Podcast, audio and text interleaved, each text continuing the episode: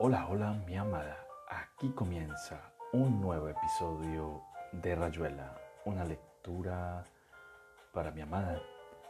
Este podcast es realizado con todo el amor y cariño del mundo dedicado a ti. Hoy continuaremos con la lectura de otro nuevo relato de este fantástico escritor llamado Julio Cortázar. Te amo, te amo, te amo con todo mi corazón. Historias que me cuento. Me cuento historias cuando duermo solo, cuando la cama parece más grande de lo que es y más fría, pero también me las cuento cuando Niágara está ahí y se duerme antes que yo, se enrolla como un caracolito y se duerme entre murmullos complacientes, casi como si también ella se estuviera contando una historia. Más de una vez quisiera despertarla para saber cómo es su historia. Solamente murmura ya dormida y eso no es de ninguna manera una historia. Pero Niágara vuelve siempre tan cansada del trabajo que no sería justo ni hermoso despertarla cuando acaba de dormirse y parece colmada, perdida en su caracolito perfumado y murmurante. De modo que la dejo dormir y me cuento historias. Lo mismo que en los días en que ella tiene horario nocturno y yo duermo solo en esa bruscamente enorme cama. Las historias que me cuento son cualquier cosa, pero casi siempre conmigo en el papel central. Una especie de Walter Mitty porteño que se imagina en situaciones anómalas o estúpidas o de un intenso dramatismo muy trabajado para que el que sigue la historia se divierta con el melodrama o la cursilería o el humor que deliberadamente le pone el que la cuenta porque Walter Mitty suele tener también a su lado Jekyll y Hyde. Desde luego, la literatura anglosajona ha hecho estragos en su inconsciente y las historias le nacen casi siempre muy librescas y como armadas para una imprenta igualmente imaginaria. La sola idea de escribir las historias que me cuento antes de dormirme me parece inconcebible por la mañana y además un hombre tiene que tener sus lujos secretos sus callados despilfarros, cosas que otros aprovecharían hasta la última migaja. Y hay también la superstición. Desde siempre me he dicho que si pusiera por escrito cualquiera de las historias que me cuento, esa historia sería la última por una razón, que se me escapa, pero que acaso tiene que ver con nociones de transgresión o de castigo. Entonces no, imposible imaginarme esperando el sueño junto a Niágara, o solo pero sin poder contarme una historia, teniendo que imbécilmente enumerar corderitos o todavía peor, recordar mis jornadas cotidianas tan poco recordables. Todo depende del humor del momento, porque nunca se me ocurriría elegir un cierto tipo de historia. Apenas apago apagamos la luz y entro en esa segunda y hermosa capa de negrura que me traen los párpados, la historia está ahí, un comienzo casi siempre incitante de historia. Puede ser una calle vacía con un auto que avanza desde muy lejos, o la cara de Marcelo Macías al enterarse de que lo han ascendido, cosa hasta ese momento inconcebible dada su incompetencia, o simplemente una palabra o un sonido que se repiten cinco o diez veces y de los cuales empieza a salir una primera imagen de la historia. A veces me asombra que después de un episodio que podía calificar de burocrático, la noche siguiente la historia sea erótica o deportiva. Sin duda, soy imaginativo, aunque eso se note solamente antes de dormirme. Pero un repertorio tan imprevistamente variable y rico no termina de asombrarme. Dilia, por ejemplo, porque tenía Dilia que aparecer en esa historia y precisamente en esa historia cuando Dilia no era una mujer que de alguna manera se prestara a una historia semejante. ¿Por qué Dilia? Pero hace mucho que he decidido no preguntarme por qué Dilia o el transiberiano o Mohamed Ali o cualquiera de los escenarios donde se instalan las historias que me cuento. Si me acuerdo de Dilia en este momento, ya fuera de la historia, es por otras cosas que también estuvieron y están fuera, por algo que ya no es la historia y acaso por eso me obliga a hacer lo que no hubiera querido ni podido hacer con las historias que me cuento. En aquella historia, solo en la cama, Niágara volvería del hospital a las 8 de la mañana. Corría un paisaje de montaña y una ruta que daba miedo, que obligaban a manejar con cuidado, los faros barriendo las siempre posibles trampas visuales de cada curva, solo y a medianoche en ese enorme camión de difícil manejo en un camino de cornisa. Ser camionero siempre me ha parecido un trabajo envidiable porque lo imagino como una de las más simples formas de la libertad, ir de un lado a otro en un camión que a la vez es una casa con su colchón para pasar la noche en una ruta arbolada, una lámpara para leer y latas de comida y cerveza, un transistor para escuchar jazz en un silencio perfecto y además ese sentimiento de saberse ignorado por el resto del mundo. Que nadie esté enterado de que hemos tomado esa ruta y no otra. Tantas posibilidades y pueblos y aventuras de pasaje, incluso asaltos y accidentes en los que siempre se tiene la mejor parte, como cabe a Walter Mitty. Alguna vez me he preguntado por qué camionero y no piloto de avión o capitán de transatlántico sabiendo a la vez que responde a mi lado simple y a ras de tierra que más y más tengo que esconder de día. Ser camionero es la gente que habla con los camioneros, es los lugares por donde se mueve un camionero, de manera que cuando me cuento una historia de libertad, es frecuente que empiece en ese camión que recorre la pampa o un paisaje imaginario como el de ahora, los Andes o las montañas rocosas.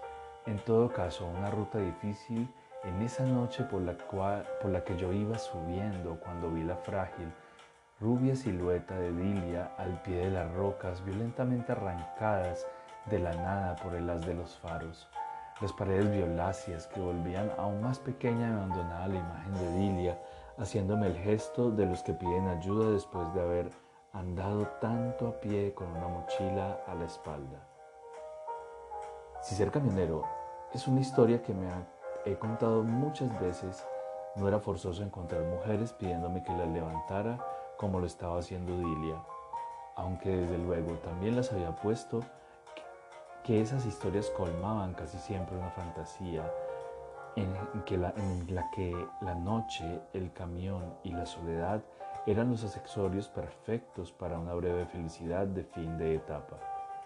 A veces no, a veces era solamente una avalancha de la que me escapaba vaya a saber cómo, o los frenos que fallaban en el descenso para que todo terminara en un torbellino de visiones cambiantes que me obligaban a abrir los ojos y negarme a seguir, buscar el sueño o la tibia cintura de Niágara con el alivio de haber escapado a lo peor. Cuando la historia ponía a una mujer al borde de la ruta, esa mujer era siempre una desconocida los caprichos de las historias que optaban por una muchacha pelirroja o una mulata, vistas acaso en una película o una foto de revista y olvidadas en la superficie del día hasta que la historia me las traía sin que yo la reconociera. Ver a Lidia, ver a Dilia fue entonces más que una sorpresa, casi un escándalo, porque Dilia no tenía nada que hacer en esa ruta y de alguna manera estaba estropeando la historia con su gesto entre implorante y conminatorio. Dila, Dilia y Alfonso son amigos que Niágara y yo vemos de tiempo en tiempo. Viven en órbitas diferentes y solo nos acerca una fidelidad de los tiempos universitarios. La estima por temas y gustos comunes, cenar de cuando en cuando en casa de ellos o aquí, seguirlos de lejos en su vida de matrimonio con un bebé y bastante plata. ¿Qué demonios tenía que hacer Dilia allí cuando la historia estaba sucediendo de una manera en la que cualquier muchacha imaginaría, sí, pero no Dilia? Porque si algo estaba claro en la historia era que esa vez yo encontraría una muchacha en la ruta y de ahí sucederían algunas cosas de las muchas cosas que pueden suceder cuando se llega a la llanura y se hace un alto después de la larga tensión del cruce. Todo tan claro desde la primera imagen la cena con otros camioneros en el bodegón del pueblo antes de la montaña, una historia ya nada original, pero siempre grata por sus variantes y sus incógnitas. Solamente que ahora la incógnita era diferente. Era Dilia que de ninguna manera tenía sentido en esa curva de la ruta. Puede ser que si Niagara hubiera estado ahí murmurando y resoplando dulcemente en su sueño, yo hubiera preferido no levantar a Dilia, borrarla a ella y al camión, y a la historia con solamente abrir los ojos y decirle a Niagara, es raro, estuve por acostarme con una mujer, y era Dilia, para que tal vez Niagara abriera a su vez los ojos y me besara en la mejilla tratándome de estúpido, o metiendo a Freud en el baile, o preguntándome si alguna vez había deseado Dilia, para oírme decir la verdad, o sea, que en la perra vida, aunque entonces de nuevo Freud o algo así, pero sintiéndome tan solo dentro de la historia, tan solo como lo que era, un camionero en pleno cruce de la sierra a medianoche. No fui capaz de pasar de largo, frené despacio, abrí la portezuela y dejé subir a Dilia que murmuró apenas un gracias, de fatiga y somnolencia, y se estiró en el asiento con su saco de viaje a los pies. Las reglas del juego se cumplen desde el primer momento en las historias que me cuento. Dilia era Dilia, pero en la historia yo era un camionero y solamente eso para Dilia. Jamás se me hubiera ocurrido preguntarle qué estaba haciendo allí en plena noche o llamarla por su nombre. Pienso que en la historia lo excepcional era que esa muchacha contuviera la persona de Dilia, su lacio pelo rubio, los ojos claros y sus piernas casi convencionalmente evocando las de un potrillito, demasiado largas para su estatura. Fuera de eso, la historia le trataba como a cualquier otra, sin nombre ni relación anterior, perfecto encuentro del azar. Cambiamos dos o tres frases, le pasé un cigarrillo y encendí otro. Empezamos a bajar la cuesta como tiene que bajarla un camión pesado, mientras Dilia se estiraba todavía más, fumando desde un abandono y el sopor que la lavaban de tantas horas de marcha y acaso de miedo en la montaña. Pensé que iba a dormirse enseguida y que era agradable imaginarla así hasta la planicie allá abajo.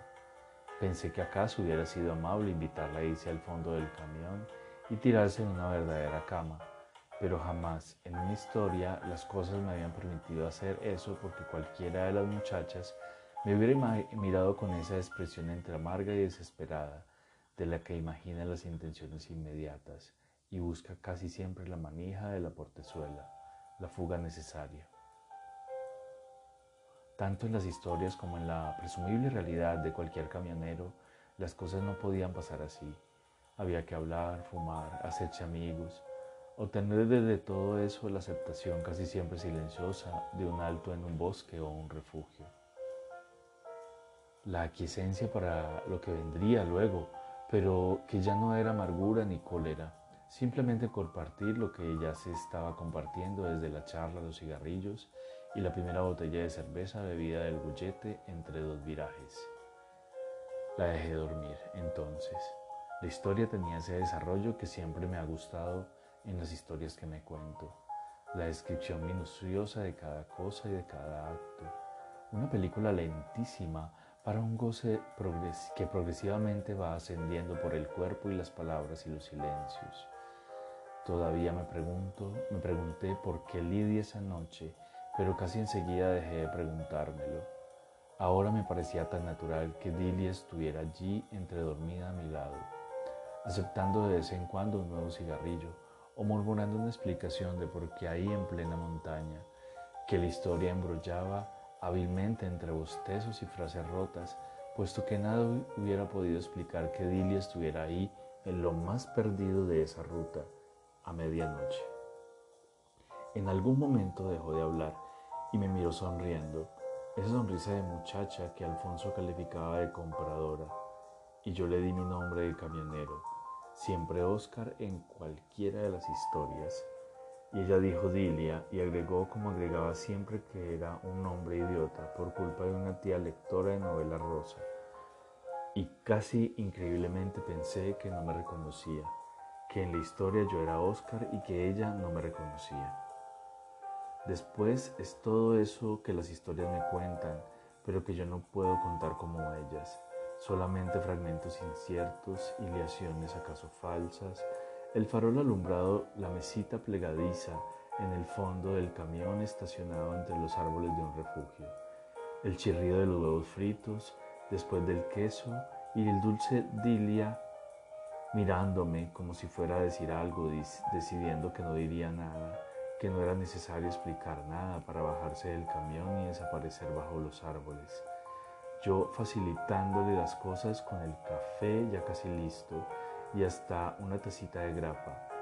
Los ojos de Dilia que se iban cerrando entre trago y frase, mi descuidada manera de llevar la lámpara hasta el taburete al lado del colchón, agregar una cobija por si más tarde el frío, decirle que me iba adelante a cerrar bien las portezuelas por las dudas. Nunca se sabía en esos tramos desiertos y ella bajando los ojos y diciendo, sabes, no te vas a quedar allí a dormir en los asientos, sería idiota. Y yo dándole la espalda para que no me viera la cara, donde a lo mejor había un vago asombro por lo que me estaba diciendo Dilia, aunque desde luego siempre sucedía así de una u otra manera. A veces la indiecita hablaba de dormir en el suelo o la gitana se refugiaba en la cabina y había que tomarla por la cintura y derivarla hacia adentro, llevarla a la cama aunque llorara o se debatiera. Pero Dilia no, Dilia lentamente yendo de la mesa hacia la cama con una mano buscando ya el cierre de los jeans. Esos gestos que yo podía ver en la historia aunque estuviera de espaldas y entrando en la cabina para darle tiempo, para decirme que sí, que todo sería como tenía que ser una vez más, una secuencia ininterrumpida y perfumada. El lentísimo traveling desde la silueta inmóvil bajo los faros en el viraje de la montaña hasta que Dilia, ahora casi invisible bajo los cubijas de lana, y entonces el corte de siempre. Apagar la lámpara para que solamente quedara la vaga ceniza de la noche entrando por la mirilla trasera con una que otra queja de pájaro cercano. Esa vez la historia duró interminablemente porque ni Dilia ni yo queríamos que terminara. Hay historias que yo quisiera prolongar, pero la chica japonesa o la fría condescendiente turista noruega no la dejan seguir. Y a pesar de que soy yo quien decide en la historia, llega un momento en que ya no tengo fuerzas y ni siquiera ganas de hacer durar algo que después del placer empieza a resbalar la insignificancia. Ahí donde habría que inventar alternativas o inesperados incidentes para que la historia siguiera viva en vez de irme llevando el sueño al sueño con un último beso distraído o un resto de llanto casi inútil. Pero Dilia no quería que la historia terminara. Desde su primer gesto cuando resbalé junto a ella y en vez de lo esperable la sentí buscándome, desde la primera doble caricia supe que la historia no había hecho más que empezar que la noche de la historia sería tan larga como la noche en la que yo me estaba contando la historia. Solamente que ahora no queda más que esto, palabras hablando de la historia, palabras como fósforos, gemidos, cigarrillos, risas, súplicas y demandas. Café al amanecer y un sueño de aguas pesadas, de relentes y retornos y abandonos, con una primera lengua tímida de sol, viviendo desde la mirilla a lamer la espalda de Dilia tirada sobre mí a cegarme mientras la apretaba para sentirla abrirse una vez más entre gritos y caricias.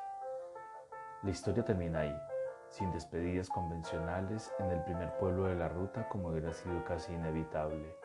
De la historia pasé al sueño sin otra cosa que el peso del cuerpo de Dilia durmiéndose a su vez sobre mí después de un último murmullo. Cuando desperté, Niagara me hablaba de desayuno y de un compromiso que teníamos por la tarde. Sé que estuve a punto de contarle y que algo me tiró hacia atrás, algo que acaso era todavía la mano de Dilia volviéndome a la noche y prohibiéndome palabras, que todo lo hubiera manchado. Sí, había dormido muy bien, claro. A las seis nos encontraríamos en la esquina de la plaza para ir a ver a los Marini. En esos días supimos por Alfonso que la madre de Dilia estaba muy enferma y que Dilia bajaba a Necochea para acompañarla. Alfonso tenía que ocuparse del bebé que le daba mucho trabajo, a ver si los visitábamos cuando volviera Dilia. La enfermera murió unos días después, la enferma murió unos días después y Dilia no quiso ver a nadie hasta dos meses más tarde. Fuimos a cenar llevándoles coñac y un sonajero para el bebé y todo ya estaba bien. Dilia al término de un pato a la naranja y Alfonso con la mesa preparada para jugar canasta.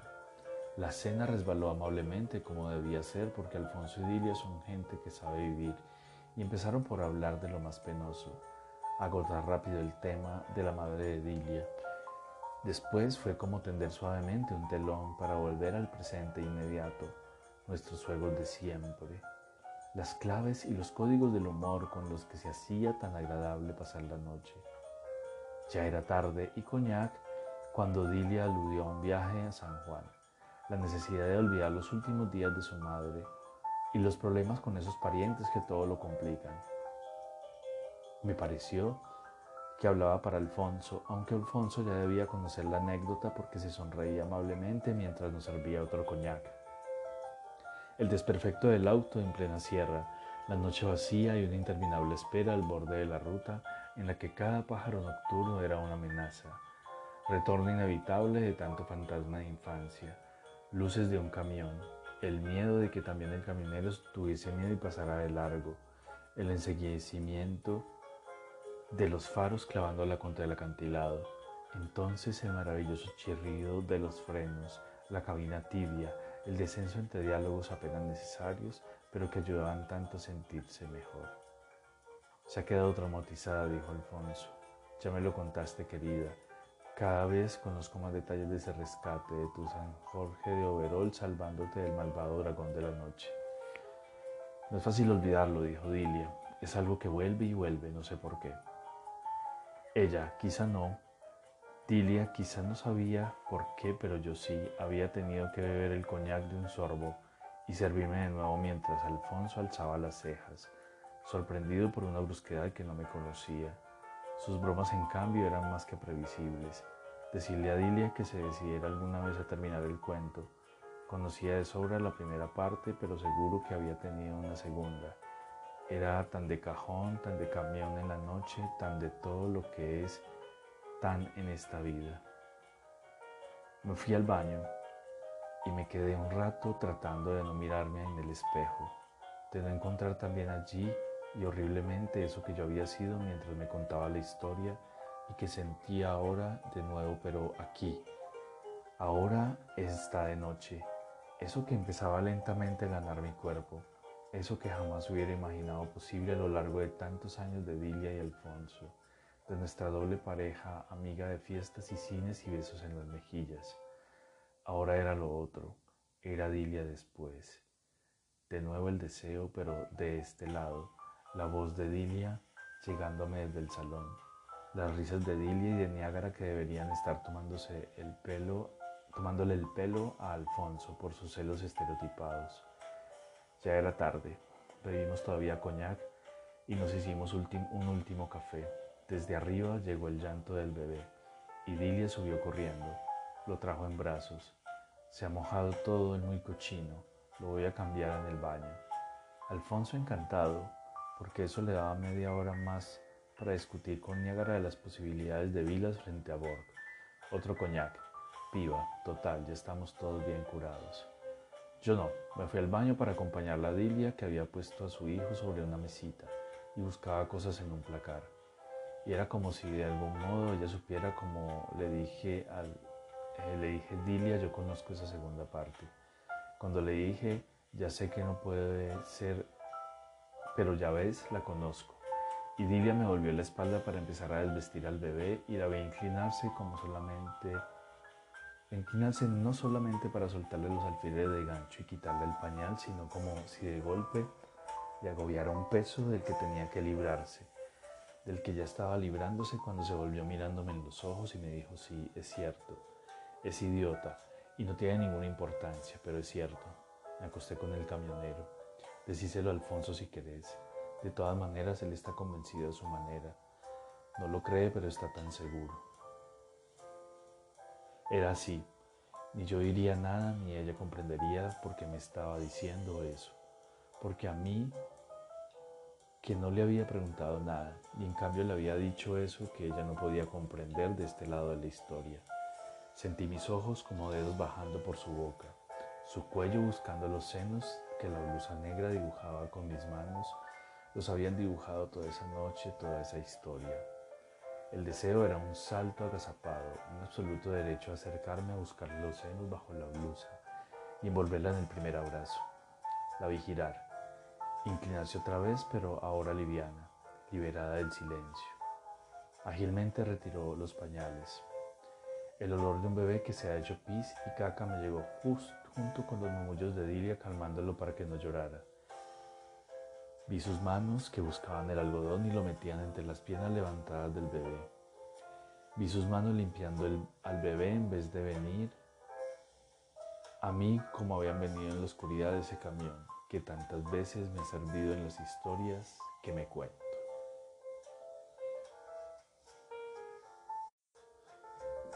Y aquí termina, Rayuela, una lectura para mi amada.